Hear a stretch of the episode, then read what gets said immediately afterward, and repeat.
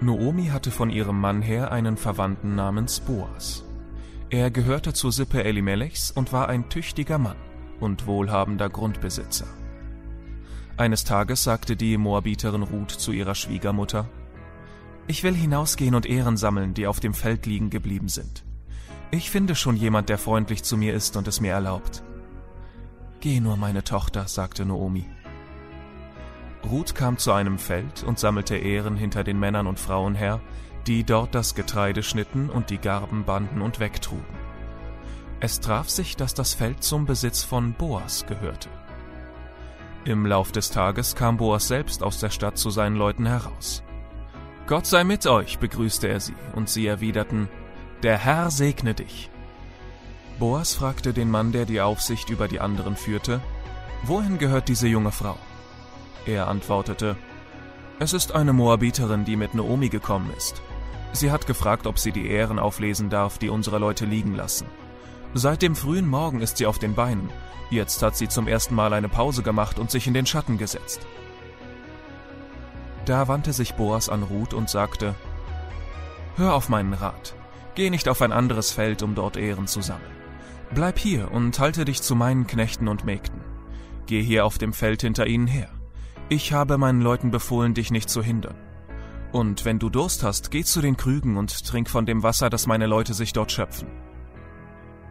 Ruth warf sich vor ihm zu Boden und fragte, Wie kommt es, dass du so freundlich zu mir bist? Ich bin doch eine Fremde. Boas antwortete, Ich weiß, was du seit dem Tod deines Mannes für deine Schwiegermutter getan hast. Es wurde mir alles erzählt. Du hast deinen Vater und deine Mutter und deine Heimat verlassen und bist mit ihr zu einem Volk gegangen, das du vorher nicht kanntest. Der Herr vergelte dir, was du getan hast, und belohne dich reich dafür. Der Gott Israels, zu dem du gekommen bist, um Schutz zu finden unter seinen Flügeln. Du bist so freundlich zu mir, erwiderte Ruth. Du hast mich getröstet und mir Mut gemacht, obwohl ich noch viel geringer bin als eine deiner Mägde. Zur Essenszeit sagte Boas zu Ruth, Komm zu uns, iss von dem Brot und tunke es in den Most. So setzte sie sich zu den Knechten und Mägden, und Boas gab ihr so reichlich geröstete Getreidekörner, dass sie sogar noch davon übrig behielt. Als sie aufstand, um wieder Ehren zu sammeln, wies er seine Leute an, Lasst sie auch zwischen den Garben sammeln und treibt sie nicht weg. Lasst absichtlich Ehren aus den Garben fallen, damit sie sie auflesen kann, und sagt ihr kein unfreundliches Wort. So sammelte Ruth bis zum Abend und klopfte dann ihre Ehren aus. Sie hatte etwa 17 Kilo Gerste zusammengebracht. Sie trug alles in die Stadt und brachte es ihrer Schwiegermutter, und sie gab ihr auch, was von den gerösteten Körnern übrig geblieben war. Noomi fragte sie, Wo hast du heute Ehren gesammelt? Auf wessen Feld bist du gewesen? Gott segne den, der dir das erlaubt hat. Der Mann, auf dessen Feld ich heute war, antwortete Ruth, hieß Boas. Da sagte Noomi zu ihr, der Herr segne ihn. Jetzt sehe ich, dass der Herr uns nicht im Stich gelassen hat, uns Lebende nicht und nicht unsere Toten. Du musst wissen, fuhr sie fort, Boas ist mit uns verwandt. Er ist einer von den Lösern, die uns nach dem Gesetz beistehen müssen. Ruth, die Moabiterin, erzählte, er hat zu mir gesagt, ich soll mich zu seinen Leuten halten, bis sie die ganze Ernte eingebracht haben. Noomi sagte, es ist gut, meine Tochter, wenn du mit den Leuten von Boas gehst. Auf einem anderen Feld werden sie vielleicht nicht so freundlich zu dir sein. Während der ganzen Gerstenernte und auch noch der Weizenernte hielt sich Ruth zu den Leuten von Boas und las Ehren auf. Als die Ernte vorbei war, blieb sie auch tagsüber bei ihrer Schwiegermutter. Wer sich vielleicht noch an letzte Woche erinnern kann, wie Sascha angefangen hat, da hat er uns erstmal so ein bisschen unsere, unsere Leidensfähigkeit auf die Probe gestellt. Ähm, und zwar hat er gefragt, wie weit wir für unsere Schwiegermütter gehen würden. Ähm, und mit jeder Frage waren es weniger Hände, die oben geblieben sind. Ganz zum Schluss hat sich dann keiner gemeldet, als es hieß, wer würde sich eine Einzimmerwohnung in Berlin-Kreuzberg mit einer mürrischen, verbitterten Schwiegermutter teilen. Wir haben letzte Woche von Naomi gehört, von der Witwe. Ähm, und als Witwe standen, fehlten ihr ganz viele Dinge in, ihr, in ihrer Gesellschaft, in ihrer Position. Ähm, und den Verlust, den sie erlitten hatte, der ließ sie gegen Gott verbittern. ihr, ihr Wert als Frau definierte sich in, in der damaligen patriarchalischen Welt, in diesem sozialen Umfeld, in, in dem Naomi war, darüber, wie viele Söhne sie in die Welt gesetzt hatte. Naomi hatte zwei, zwar zwei Söhne in die Welt gesetzt, allerdings waren die verstorben. Ihr Mann war auch verstorben. Und als Frau hatte sie jetzt kein Recht mehr, in dieser Gesellschaft zu sprechen. Sie konnte nicht arbeiten gehen und dadurch war sie auch arm. Was ihr blieb, waren ihre Schwiegertöchter. Und die Schwiegertöchter waren keine israelitischen Schwiegertöchter, sondern fremde, moabitische Schwiegertöchter. Und Ruth und Orpa, ihre beiden Schwiegertöchter, waren zehn Jahre lang mit den Söhnen von Naomi verheiratet. Und in zehn Jahren ist aus diesen beiden Ehen nicht ein einziger Nachkomme entstanden. Wieder, der Wert der Frau definiert sich darüber, wie viele Söhne hast du in die Welt gesetzt. Ruth hatte keinen Sohn in die Welt gesetzt. Und in einer Welt, wo es kein Rentensystem gab, nicht so wie bei uns, wo wir dann unsere, unsere Rente bekommen, die Rente, die, die Vorsorge für die Rente, das waren die Kinder, das waren die eigenen Kinder und im besten Fall waren es eben Söhne, weil die dann auch eben für einen sprechen konnten und, äh, und Geld nach Hause bringen konnten. Töchter konnten sich ja auch nicht so wirklich versorgen und äh, wurden dann spätestens zur Hochzeit recht kostspielig. Aber keine der Frauen, weder Naomi oder Orpa oder Ruth, hatten jetzt einen Mann oder Söhne. Und da kann man vielleicht so ein bisschen verstehen, wo diese depressive Haltung von Naomi herkommt. Es ist kein Wunder, dass sie verbittert war. Und zurück, als sie dann in Bethlehem ist, wo sie sich dann als, ich bin nicht mehr Naomi, sondern ich bin jetzt Mara. Ich bin jetzt verbittert. Dann sagt sie, ich bin verbittert, weil der Allmächtige, derjenige, der alles tun kann, er hat nicht für mich gehandelt. Ganz im Gegenteil, er hat gegen mich gehandelt. Und deswegen ist sie verbittert. Und ganz ehrlich, wer hätte es ihr verübeln können? In der Position, in der sie sich befand, war alles aussichts- und perspektivlos. Vielleicht kennen wir die Geschichte von Hiob, ebenfalls aus dem Alten Testament. Und ähm, Hiob hat, hat auch so gut wie alles verloren. Im Gegensatz zu Naomi ist Hiob aber ein Mann gewesen. Und er hatte noch seine Frau. Naomi blieb noch nicht mal das. Und dann kommt nach Bethlehem zurück eine gedemütigte, eine zerbrochene, eine enttäuschte und verbitterte Frau. Und dann ist da Ruth. Ein ganz anderes Wesen, ganz anderer Charakter. Eigentlich sieht Ruth sich fast demselben Schicksal gegenüber wie Naomi. Kein Mann, keine Söhne, niemand, der für sie sprechen kann. Bei Ruth kommt noch dazu, sie ist jetzt in einem fremden Land, in einem Land, wo sie vielleicht sogar von, wegen ihrer Herkunft verachtet wird. Und ihre Beweggründe sind manchmal so ein bisschen, bisschen mysteriös, vielleicht manchmal sogar ein bisschen naiv. Wie kommt Ruth auf den Gedanken, mit Naomi mitzugehen und sich für so, so, eine schlechte Wahl einfach zu entscheiden. Naomi hatte Ruth nämlich ihren den Segen gegeben, hat gesagt, und das war, war ein ehrlicher Segen, hat gesagt, Ruth, geh zurück in dein Land, geh zurück zu deiner Familie, dort hast du Perspektive, dort hast du Aussichten für auf ein besseres Leben. Und das, was sie dort sagt, ist, Ruth, ich gebe dir Chesed. Und dieses Konzept hat uns Sascha letzte Woche auch vorgestellt. Reset ist so ein bisschen wie, vielleicht erinnert ihr euch an die Predigtreihe, die wir letztes Jahr zu Weihnacht hatten, wie Shalom. Im Deutschen haben wir immer sehr technische Bezeichnungen. Ein Wort hat eine Bedeutung. In der Kultur ist das ein bisschen anders. Reset ist etwas vollumfängliches. Es hat viele Aspekte. Es ist mehr eine Art und Weise zu leben, eine Kultur, ein Lebensstil. Und Reset das, die beste Bezeichnung dafür ist tatsächlich dieses, diese sperrige, dieser sperrige Ausdruck bundestreue Liebe. Was meint das? Gott gibt seinem Volk einen Bund. Und er sagt, innerhalb dieses Bundes werde ich euch treu sein. Ich werde euch loyal sein. Ich erweise euch Gnade und ich werde euch großzügig sein. Ich werde mich euch hingeben. Und Teil dieses Bundes ist, dass er sagt, ich erwarte von euch ebenfalls Chesed, ich erwarte von euch Treue, Loyalität. Und außerdem sollt ihr untereinander Chesed leben. Ihr sollt untereinander treu und loyal, großzügig und gnädig sein. Und Ruth als Fremde, als eine, die gar nicht im Volk Israel aufgewachsen ist, die Jahwe vielleicht noch nicht mal wirklich kennt, sie lebt Chesed. Ruth ist treu. Ruth ist loyal. In erster Linie Naomi gegenüber, aber dadurch, wie wir hier in dem, ähm, in dem Bund sehen, auch Gott gegenüber. Und was Ruth macht, ihre Entscheidungen, ihre Schritte, die sind immer gegen die Regel. Sie bricht aus der Norm aus. Sie macht nicht das, was eigentlich Sinn macht. Ihre Schwägerin, Orpa, die hat, die hat was Sinnvolles gemacht. Naomi hat ihr, gesagt, hat ihr einen Freibrief gegeben, hat gesagt, geh zurück zu deiner Familie. Und Orpa tut das einzige Richtige in diesem Moment, das einzige, was logisch ist. Aber Ruth bricht mit dieser Norm. Ruth lebt Chesed. Was ganz interessant ist, auch das haben wir letzte Woche gesehen, Ruth spielt sich in derselben Zeit äh, ab wie das Buch Richter.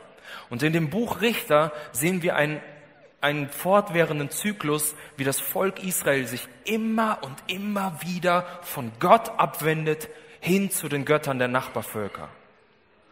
Und jetzt sehen wir, und das Buch Ruth kommt übrigens direkt auch nach dem Buch Richter, jetzt sehen wir eine Fremde, eine Ruth, eine Moabiterin, die sich von ihren Göttern abwendet zu Jahwe hin. Der Autor macht das so ein bisschen ironisch und sagt, eine Fremde lebt besser als ihr. Jede Entscheidung, die Ruth trifft, jeden Schritt, den sie wagt, ist entweder ein kleiner oder ein großer Schritt in Gottes Richtung.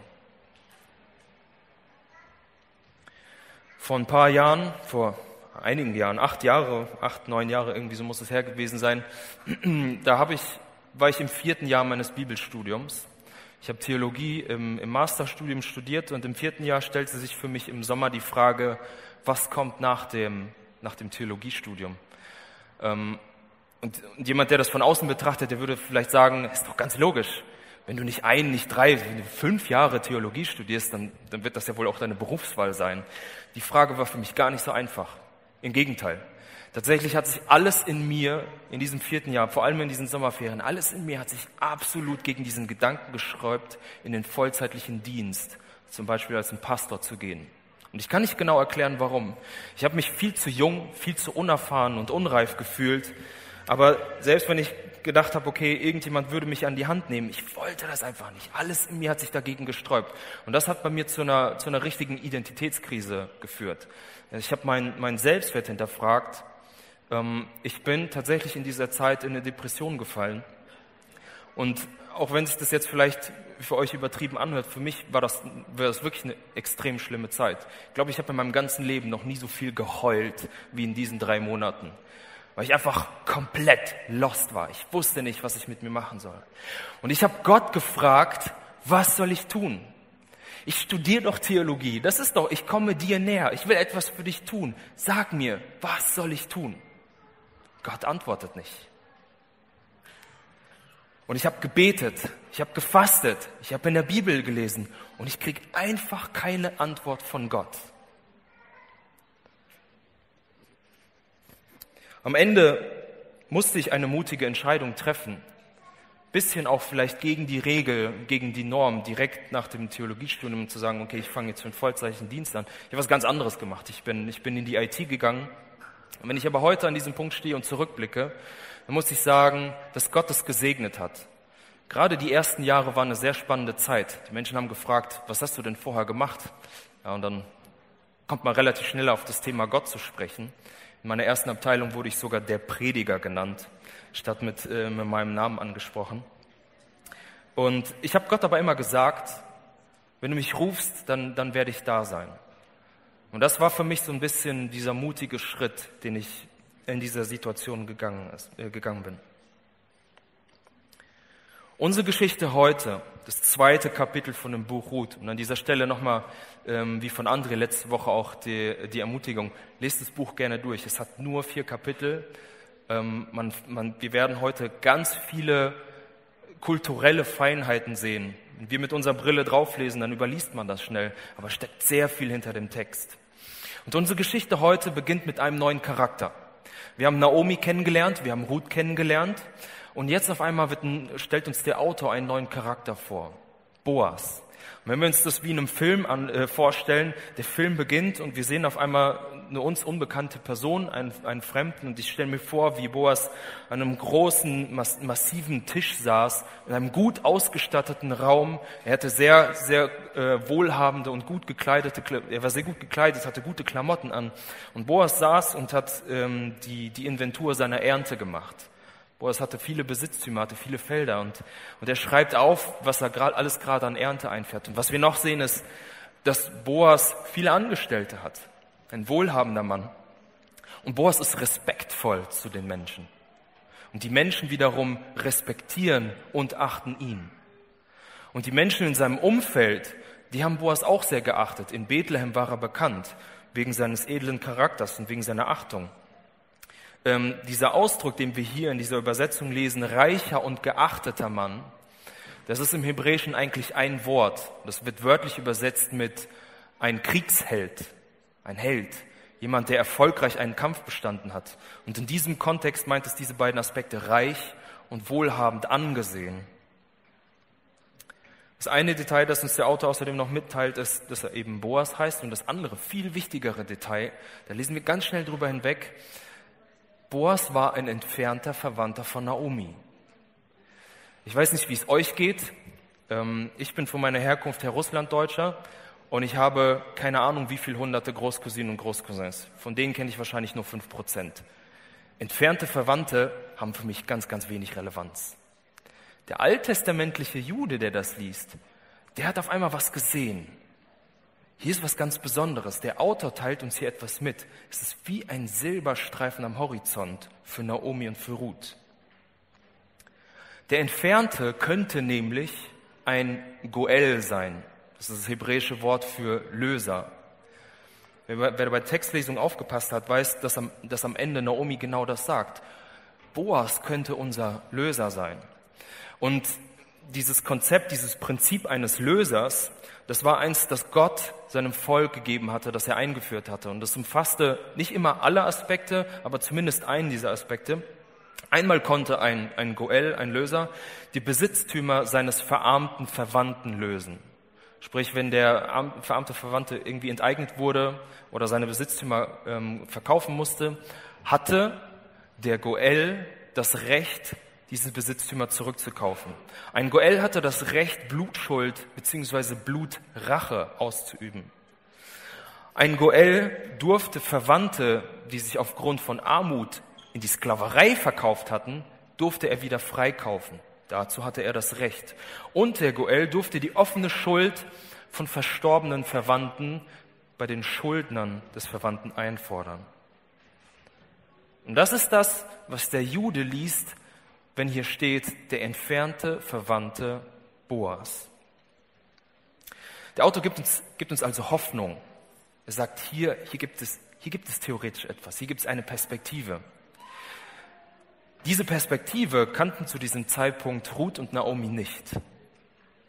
Nochmal, wir, wir kommen hier gerade von, von einer sehr idyllischen Szene fast. Ein sehr edler Boas, großmütig, geachtet, respektiert, in einem wohlhabenden Haus mit vielen Besitztümern. Dann auf einmal der harte Cut. Und wir sehen Naomi und Ruth in einem kleinen Häuschen mit einem Zimmer, abgeranzte Klamotten, beide vollkommen übermüdet von der langen Reise, beide hungrig und beide depressiv. Es gibt keine Aussicht. Jahwe hat sich gegen mich gewandt. Aber so richtig lässt Ruth sich irgendwie nicht runterkriegen. Während Naomi in diesem depressiven Zustand verbleibt, ist Ruth diejenige, die Initiative ergreift. Und eigentlich hätte es Naomi sein müssen. Als, als Mutter, vor allem auch als, in, als Person in dem Land, wo sie zu Hause ist, hätte sie zu Ruth sagen müssen, geh und ähm, such, besorg uns irgendwie Nahrung. Aber Ruth ist diejenige, die die Initiative ergreift und sagt, ich will jemanden suchen, auf dessen Feld ich Ehren sammeln kann. Irgendjemand wird es mir sicher erlauben. Hier sehen wir auch wieder, das ist eine sehr kommunikative Übersetzung. Wörtlich steht hier, ich suche jemanden, vor dessen Augen ich Gnade finden kann. Ruth sucht jemanden, vor dessen, Auge, vor dessen Augen sie Gnade finden kann. Dieses Ehrensammeln auf Feldern, auch das war eine mosaische Tradition. Gott hatte es in seinem Volk geboten und das war irgendwie so eine, so eine Art Sozialversicherung für Witwen, für Waisen, für, für Arme. Während der Ernte wurden die Ähren abgeschlagen, die Schnitter sind vorangegangen und dann wurden, wurden die Ähren aufgesammelt von, meistens waren das Mägde, die dann hinterhergegangen sind und die Ähren dann zu Gaben zusammengebunden haben. Und alles, was dann an diesen Ähren ähm, übergeblieben ist, das durften Witwen, Arme und Weise durften das aufsammeln.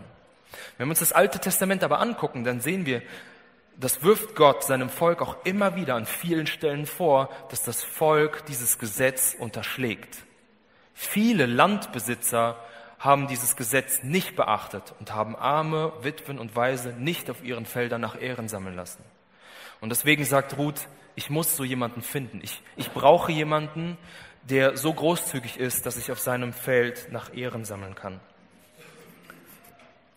Und von Naomi kommt eigentlich fast gar nichts. Das Einzige, was Naomi dazu sagt, ist, dann geh. So nach dem Motto, tu, was du nicht lassen kannst. Wenn wir da ein bisschen weiter gucken, sehen wir, Ruth hat offensichtlich ein Feld gefunden ähm, und sie fing dort an, nach, nach Ehren zu sammeln. Sie lief hinter den Schnittern her. Äh, das, auch das ist ein bisschen frech von, von Ruth eigentlich, weil, wie erwähnt, eigentlich sollten, sollten sie die irgendwie am Rand, irgendwo zwischendurch, die liegen gelassenen Ehren aufsammeln. Aber Ruth lief den Schnittern hinterher, die, die gerade das, das Gras abgeschlagen haben. Und dann lesen wir, es fügte sich, dass das Fellstück zum Besitz von Boas gehörte. Auch da kann man wieder so ganz schnell drüber hinweg äh, weil das hört sich irgendwie nach Zufall an. Das ist schon, schon großes Glück. Wie erstmal erwähnt der Autor diesen Boas, der theoretisch der Goel für Naomi und, und Ruth sein könnte. Dann findet sie ein Feld und zufällig gehört dieses Feld auch Boas. Aber auch hier wieder, wenn der alttestamentliche Israelit das äh, liest, dann versteht er darunter das Wirken Gottes. Es ist kein Zufall. Und wenn wir uns das Buch Ruth angucken, dann finden wir tatsächlich nicht, nicht zu einem Zeitpunkt diesen, äh, dieses explizite Eingreifen von Gott. Es steht nicht, Gott sagte das, Jahwe tat das. Er hält sich im Hintergrund. Er ist hinter den Kulissen und dort, dort wirkt er. Und so fügte er, dass das Feld zu Boas gehörte, auf dem Ruth gerade nach Ehren sammelte. Und ich glaube, dass wir manche öfter, manche ähm, sind, sind öfter in so einer Situation, mancher war vielleicht noch gar nicht in so einer Situation. Ich selbst habe euch meine gerade beschrieben. Ich bin auch hin und wieder in der Situation, dass ich dass ich Gott nicht sehe. Dass Gott sich irgendwie im Hintergrund auffällt. Ich erwarte irgendwie von ihm, dass er, dass er mir ein Zeichen gibt, irgendwie, dass er mit Wolken was in den Himmel schreibt und sagt, tu das, tu jenes, heirate diesen Mann oder nimm, nimm diese Frau zu deiner Frau. Aber irgendwie hält Gott sich zurück. Er steht im Hintergrund. Oder vielleicht Vielleicht bist du in der Situation, dass du von ihm gerade eine eindeutige Antwort erwartest. Eine Frage, die dich quält. Vielleicht wie Ruth. Vielleicht wie Ruth, die zehn Jahre lang verheiratet war und nicht schwanger werden konnte. Und du hast diesen Wunsch in dir und du möchtest auch ein Kind, aber irgendwie erhört Gott deinen Wunsch nicht und deine Fragen beantwortet er nicht. Oder wie bei Naomi. Das Leben geht steil bergab. Es geht den Bach runter. Menschen verlassen dich. Manche vielleicht absichtlich, weil sie nichts mehr mit dir zu tun haben wollen. Andere werden von dem Tod weggerissen und du stehst alleine da. Und du schreist zu Gott und du rufst zu ihm und fragst, wo bist du? Wo ist dein Wirken? Gott, wo ist dieser Reset, von dem du sprichst? Wo ist das? Aber es fühlt sich so an, als Gott nicht antwortet. An der Geschichte von Ruth sehen wir, dass Gott wirkt. An so kleinen Feinheiten wie zum Beispiel hier. Er fügte es, dass Ruth auf, diesem, äh, dass Ruth auf dem Feld von Boas war. Und Ruth sucht Jahwe. Sie sucht aktiv und sie macht kleine oder große Schritte, aber jeden Schritt, den sie geht, in Treue, in Loyalität, in diesem Lebensstil, Reset, ist ein Schritt auf Gott zu. trotz ihrer Auswegslosigkeit oder ihrer Perspektive. Und dann wirkt Gott. Wie wirkt er jetzt hier, wo wir nicht lesen, dass er aktiv, explizit eingreift? Für Naomi wirkt Gott durch Ruth. Naomi hat eigentlich gar nichts dafür getan, dass es ihr am Ende dieses Buches von Ruth so gut geht. Sie ist eigentlich nur depressiv, sie möchte Ruth nicht bei sich haben, versucht sie wegzuschicken. Sie ergreift keine Initiative für irgendwas, sondern sitzt einfach nur den ganzen Tag zu Hause rum und, und verweilt einfach in diesem depressiven Zustand. Aber Gott gebraucht Ruth und wirkt so an ihr. Und wir werden das heute noch sehen. Ähm, Naomi erlebt dann einen Aufschwung. Der Aufschwung ist so positiv, dass sie auf einmal die ganze Depression verliert und dass sie auf einmal Gott loben kann. Wie wirkt Gott für Ruth? Durch Boas. Gott gebraucht Boas, einen gottesfürchtigen Mann, um Ruth wiederherzustellen um Ruth Treue und Loyalität zu beweisen. Und das wollen wir uns jetzt mal näher angucken.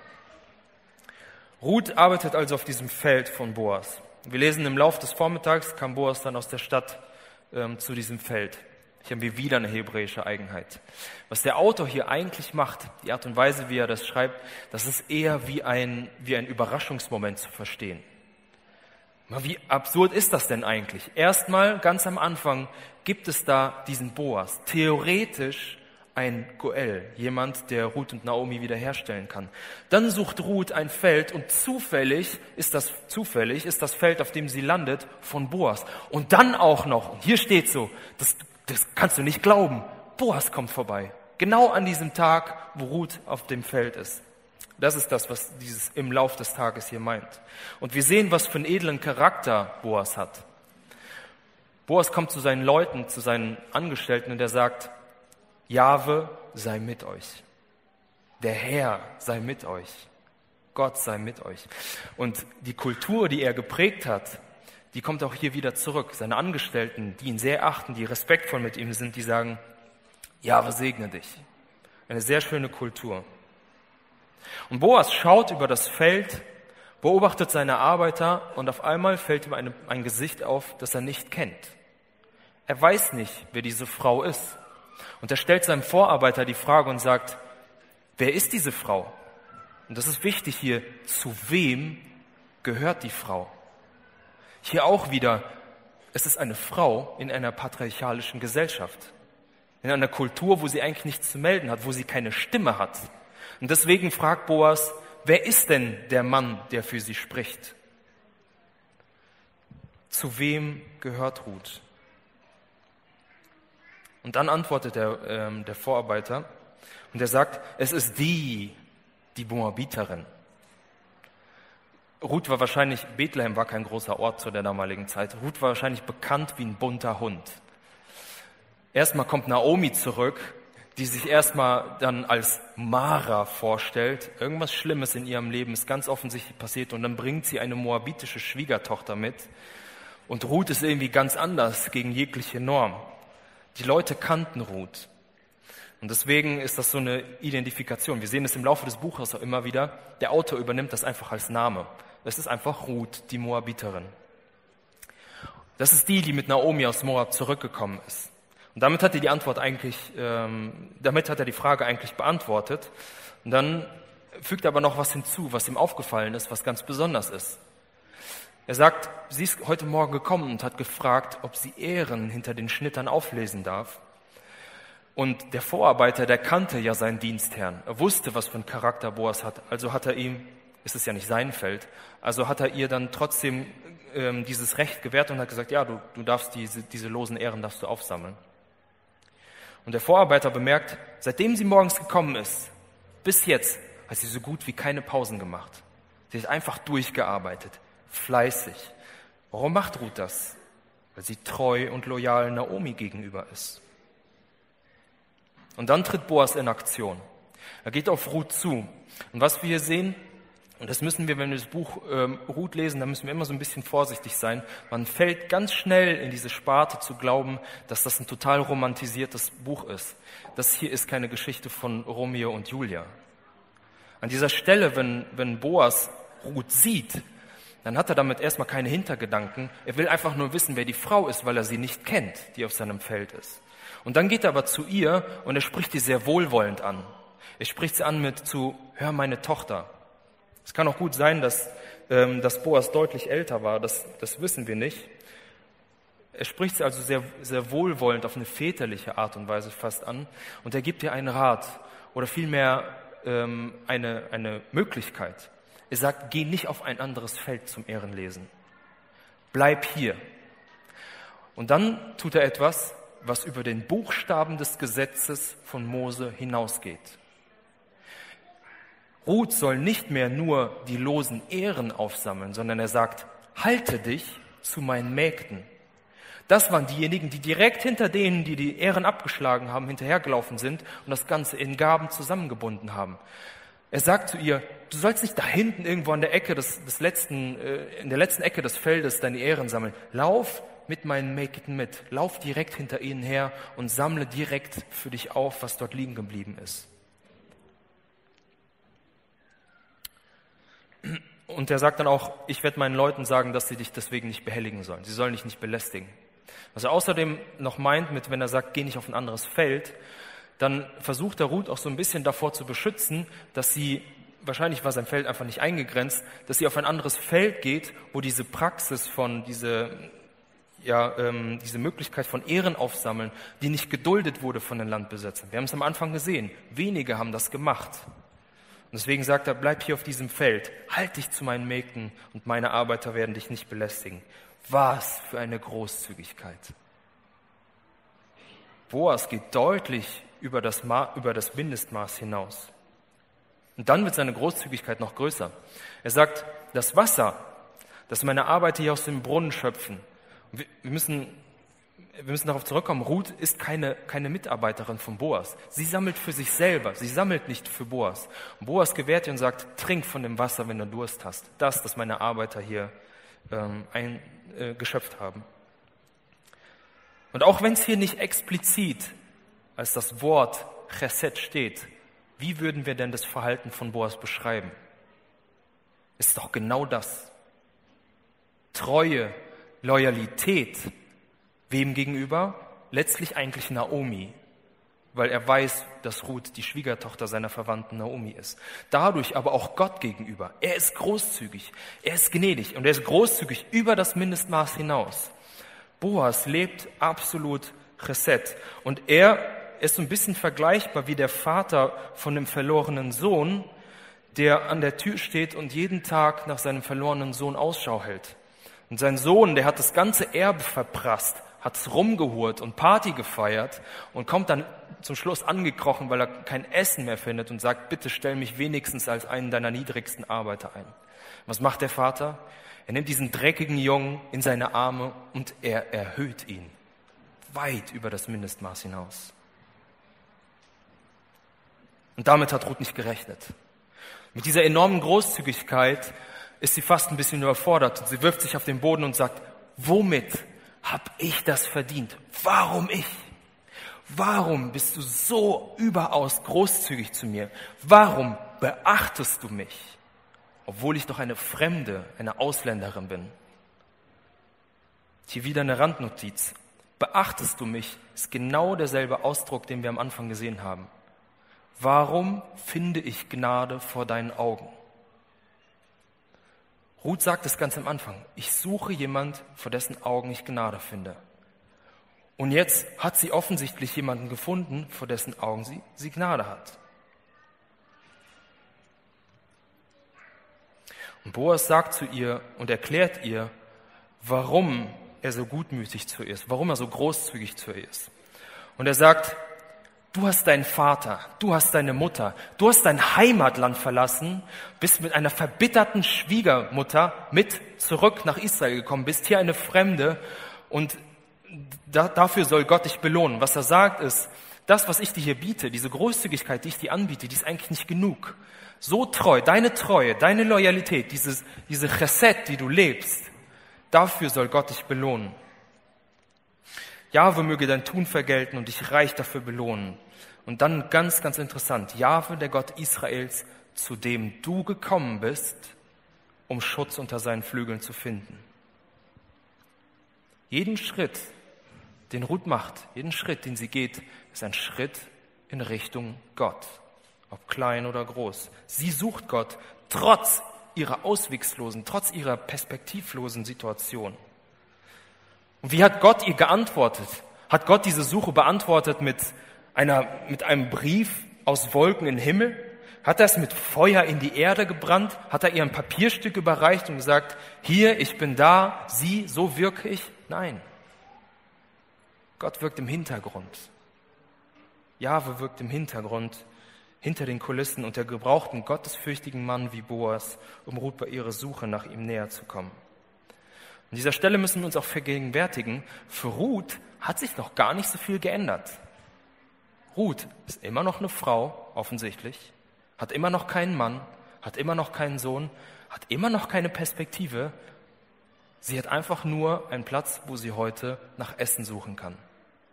Und trotzdem verändert sich was für sie. Ein kleiner Schritt aus ihrer Sicht. Aber Gott zeigt sich ihr. Weil, weil sie Treue bewiesen hat. Weil sie Chesed lebt. Die Großzügigkeit, die Boas ihr entgegenbringt, die bewegt sie ganz tief. Und daran sehen wir so ein bisschen, auch wenn Ruth vielleicht ähm, ja so ein bisschen wie ein Aufstehmännchen war und die Initiative ergriffen hat, so richtig gut scheint sie dann doch nicht gegangen zu sein. Irgendwie ist es ihr auch sehr nahe gegangen. Irgendwie war, war die Situation ganz offensichtlich auch sehr schwer für sie. Und sie sagt, du bist gütig zu mir. Du hast mich ermutigt. Und hier steht's wieder. Du bist gütig zu mir. Vor deinen Augen habe ich Gnade gefunden. Das, was Ruth gesucht hat, hat Gott ihr gezeigt, hat Gott ihr offenbart. Gott ist ihr näher gekommen. Und dann kommt es zur Mittagszeit. Die Arbeiter und Boas setzen sich an den Tisch, um gemeinsam zu essen. Und Boas lädt Ruth ein zu sich und sagt, äh, setz dich zu uns, du darfst bei uns sitzen. Sie setzt sich neben die, äh, die Schnitter und, und äh, isst dann ihr Essen. Hier an der Stelle steht äh, Humus, es gibt andere Übersetzungen, die sagen Essig. Das ist aber für den Sinn ehrlich gesagt auch nicht so ähm, wichtig. Was viel wichtiger ist, dass Boas ihr zusätzlich zu dem, dass er sie an, an seinen Tisch einlädt, dass sie ihr noch, noch, mehr, noch was zu essen gibt, ein fertig zubereitetes Gericht. Ähm, ich weiß jetzt nicht ganz genau, was mit, mit gerösteten Körnern, also es war wohl eine Art von, von Gericht, es war, jetzt nicht einfach nur angebratene Körner, aber er gibt ihr so viel, wieder Großzügigkeit über das Mindestmaß hinaus. Er gibt ihr so viel, dass Ruth davon satt wird und dass sie sich noch für etwas ähm, für, für zu Hause einpacken kann. Und wir sehen später, dass sie, dass sie dann wieder an Naomi gedacht hat, weil sie Naomi treu und loyal ist. Und Boas belässt es dann nicht bei dieser bereits großzügigen Großzügigkeit. Ruth hat wahrscheinlich schnell gegessen, damit sie wieder möglichst lange nach Ehren sammeln kann. Und er sagt dann, nachdem Ruth gegangen ist, sagte zu seinen Leuten, lasst sie auch zwischen den zusammengesammelten Ehren sammeln, zwischen den Gaben. Nicht irgendwo da hinten an der Ecke des Feldes, sondern auch direkt hier. Und noch was. Und das ist richtig krass.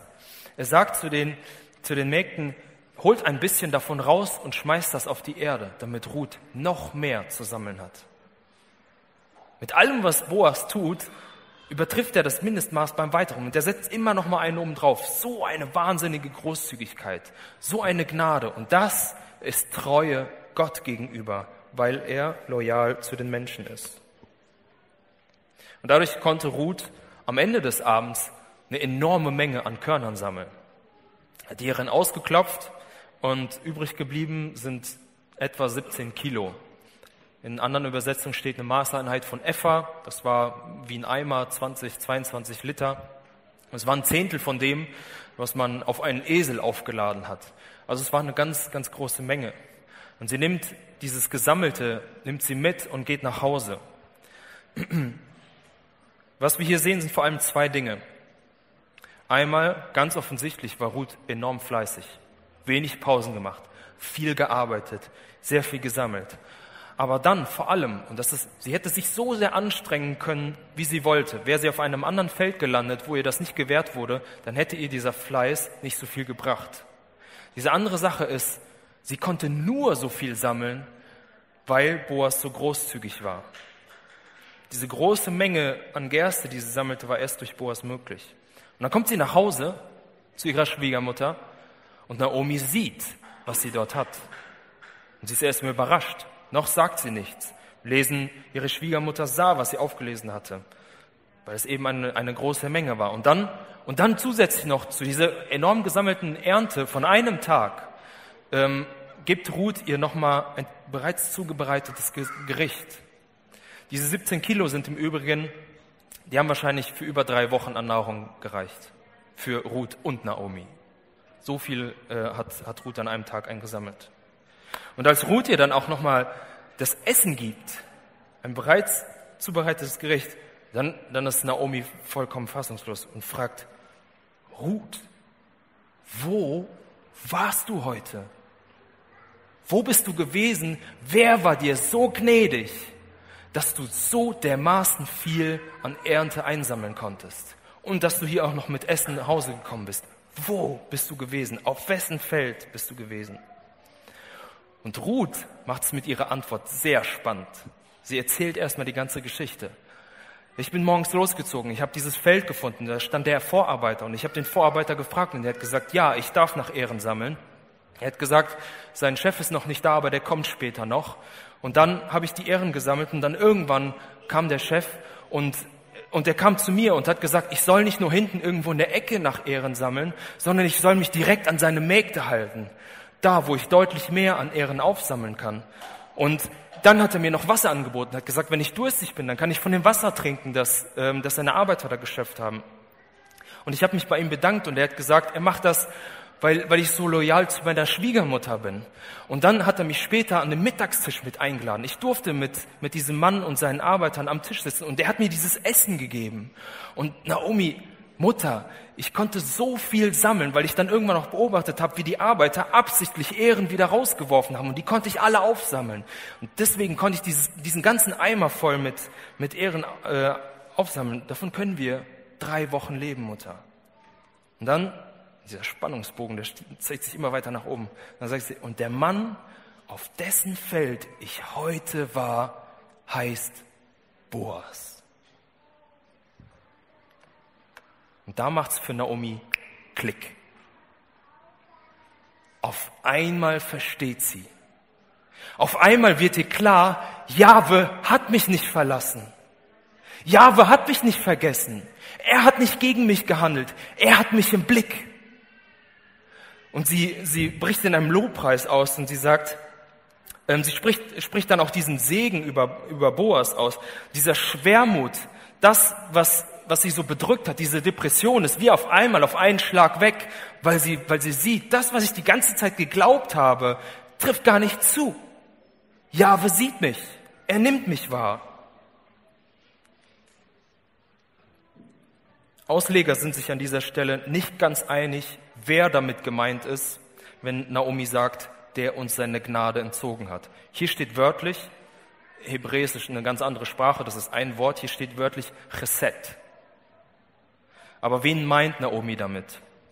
Früher ist man davon ausgegangen, dass Naomi Gott damit meint, aber aktuelle Ausleger sind sich auch durch sprachliche Forschung und so eigentlich relativ einig, dass Naomi Boas meint. Und ich finde, in diesem Kontext passt das wie, wie ein Puzzlestück zusammen. Boas hat nicht nur einmal, sondern immer und immer wieder seine enorme Großzügigkeit, seine Loyalität bewiesen. Boas hat deutlich gezeigt, dass er Chesed lebt.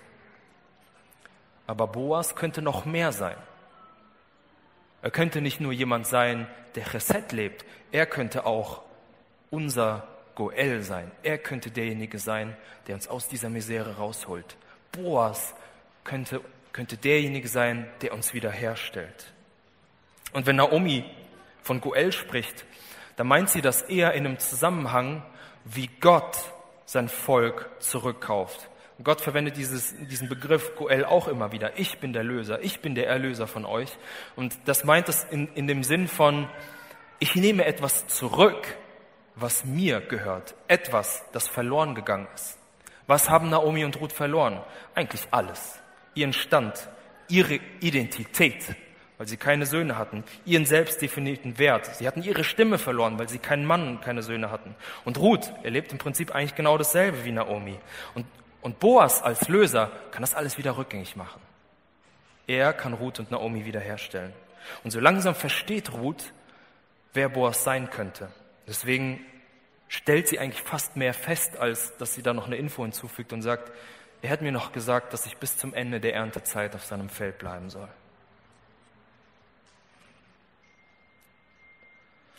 Naomi erwähnt dann nochmal, da kommt auf einmal dann doch so ein bisschen ähm, was durch, dass sie sich um, um Ruth Sorgen macht und sagt, es ist gut, dass du mit den Mägden von Boas auf seinem Feld unterwegs bist.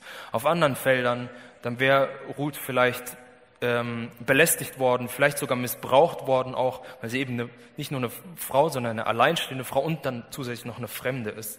Deswegen sagt Naomi, das ist gut. Und dann und dann schließt dieses Kapitel ab, dass Ruth sich an die Mägde hielt und sogar nicht nur bis zum Ende der Gersten, sondern bis zur Weizenernte, die direkt danach anschließt, auf den Feldern von Boas war. Das sind dann etwa sieben bis acht Wochen. Für uns heute ändert dann vorerst mal die Geschichte. Aber die Frage ist, was das für uns bedeutet. Ist jetzt Ende gut, alles gut? Boas ist da und alles lebt wieder auf? Irgendwie nicht so richtig.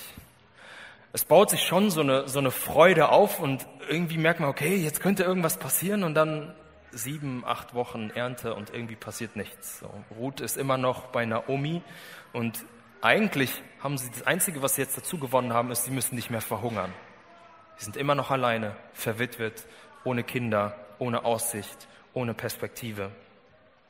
Aber an Ruth können wir sehen, wohin ihre Loyalität sie führt.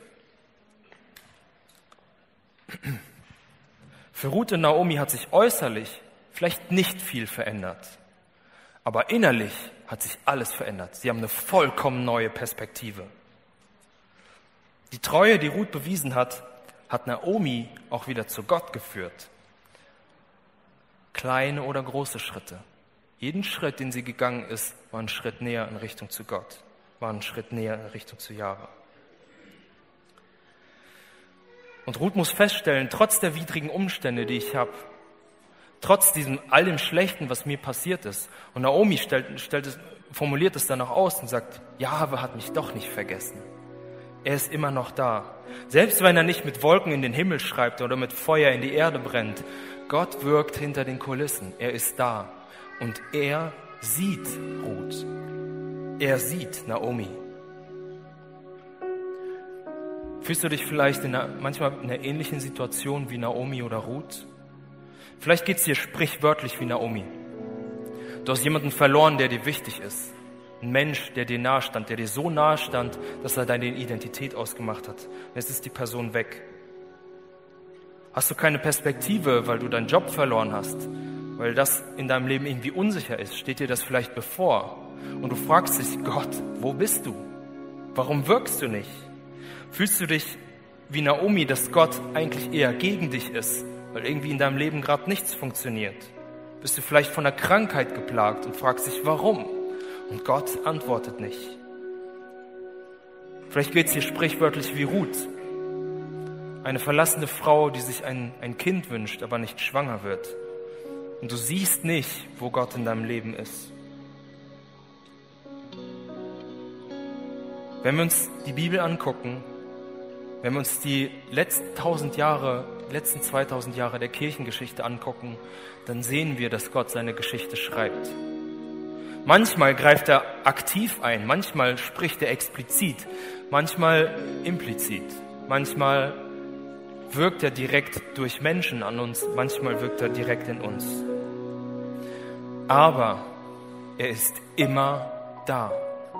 Es gibt keinen Zeitpunkt, wo Gott nicht da ist. Auch wenn er nicht im Vordergrund steht, sondern eher hinter den Kulissen. Er sieht dich und er ist bei dir.